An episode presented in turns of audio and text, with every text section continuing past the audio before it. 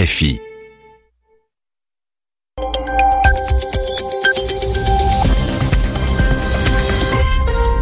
Radio France Internationale, il est 22h à Paris et Barcelone, 20h en temps universel. Nathanaël Vitran. Soyez les bienvenus dans cette édition du journal en français facile. À mes côtés pour le présenter, Édouard Dupénois. Bonsoir Édouard. Bonsoir Nathanaël, bonsoir à tous. À la une de l'actualité, le principal suspect des attentats de Barcelone abattu par la police. C'est la fin d'une chasse à l'homme européenne.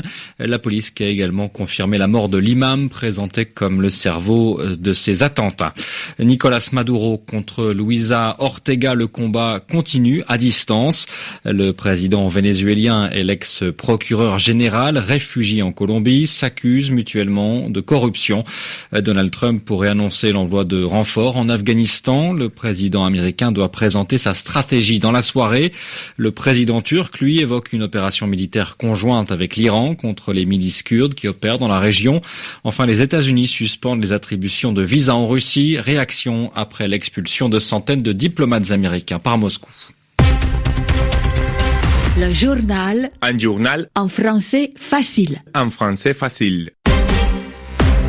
Direction l'Espagne pour commencer. Le principal suspect des attentats de Barcelone a été tué ce soir au cours d'une opération de police. Younes Abou Yacoub était l'homme le plus recherché d'Europe.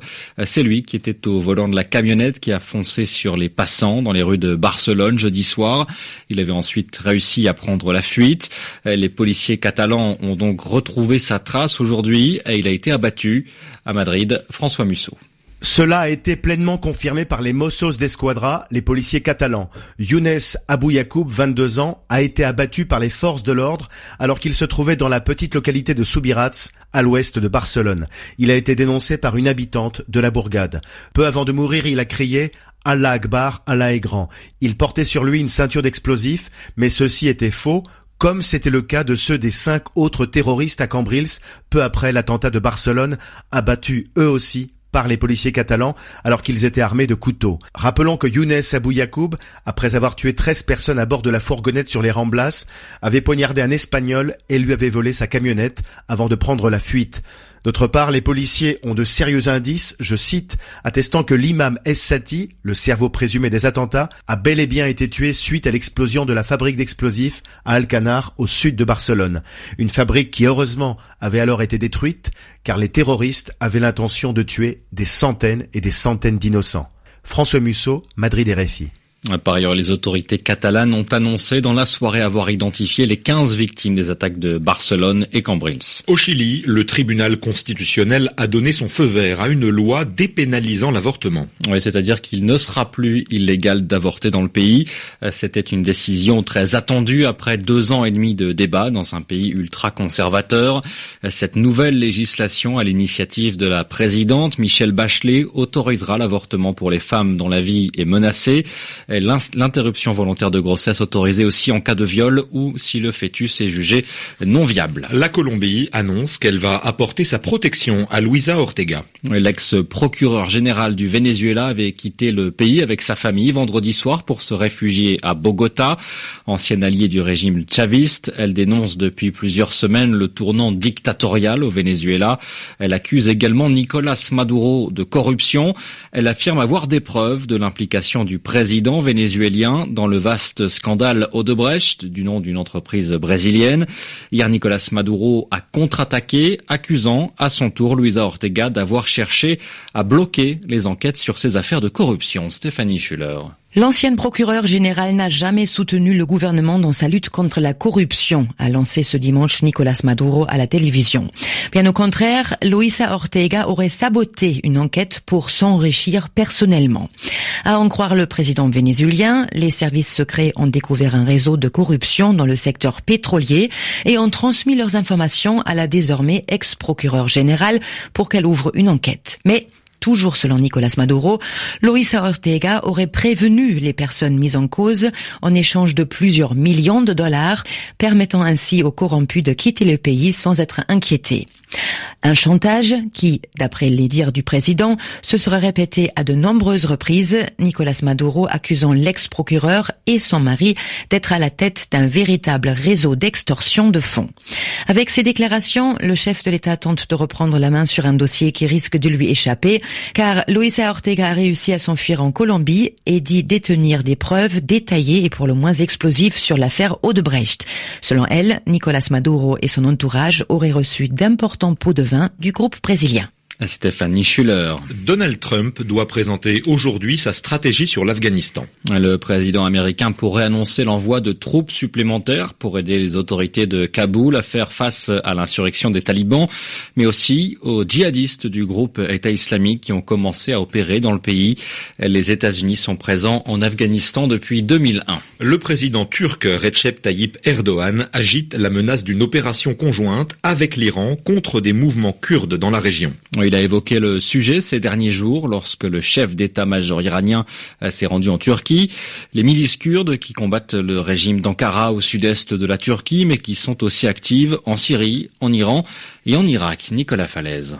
La Turquie et l'Iran s'opposent au référendum d'indépendance annoncé pour le 25 septembre prochain au Kurdistan irakien. Cette région dispose déjà d'une large autonomie et les Kurdes irakiens ont su établir de bonnes relations avec Ankara comme avec Téhéran. Mais en Turquie et en Iran, on redoute l'onde de choc régionale de ce référendum. La Turquie est en conflit sur son sol avec la guérilla kurde du PKK. Ce mouvement possède une branche en Iran, le PJAK, et des combattants de ces deux organisations disposent de bases arrières au Kurdistan irakien. Le président turc Erdogan n'hésite pas à parler d'opérations conjointes que son pays pourrait mener avec l'Iran contre les organisations kurdes qualifiées de terroristes par Ankara. Cette fermeté s'explique aussi par la situation en Syrie. Ces dernières années, la guerre dans ce pays a permis aux Kurdes syriens de prendre le contrôle de régions entières et de s'affirmer comme des acteurs essentiels de la lutte contre le groupe État islamique, ce qui là encore préoccupe les États de la région confrontés aux velléités d'autonomie des populations kurdes. Nicolas Falaise. Emmanuel Macron avait promis pendant la campagne présidentielle qu'il accorderait un statut officiel à son épouse une fois élue. Ouais, malgré la polémique qui a éclaté pendant l'été, le président français a publié une charte de transparence censée clarifier le rôle de Brigitte Macron à ses côtés.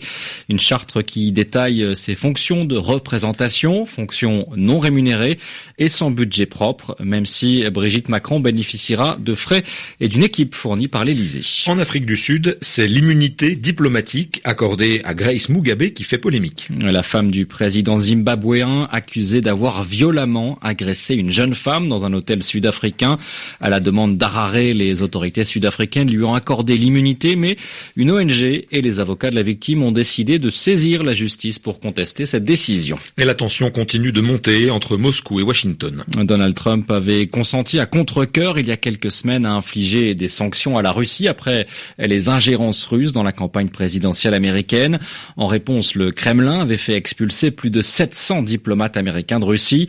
L'escalade continue. Les États-Unis ont décidé de suspendre les délivrances de visas pendant une semaine entre le 23 août et le 1er septembre. Seuls les visas d'immigration seront délivrés. Ensuite, un seul consulat sera chargé de délivrer des visas pour l'ensemble du territoire russe. Correspondance de Muriel Pomponne. Officiellement, cette décision a été prise en raison de la diminution du personnel diplomatique américain imposé par la Russie. C'est le dernier épisode des sanctions réciproques que s'imposent les deux pays depuis quelques années, avec une accélération au cours des derniers mois.